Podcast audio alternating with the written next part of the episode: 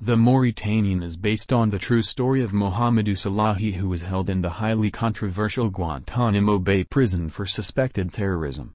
The film brings to light the appalling violations of fundamental constitutional legal rights endured by many at the hands of the U.S. government.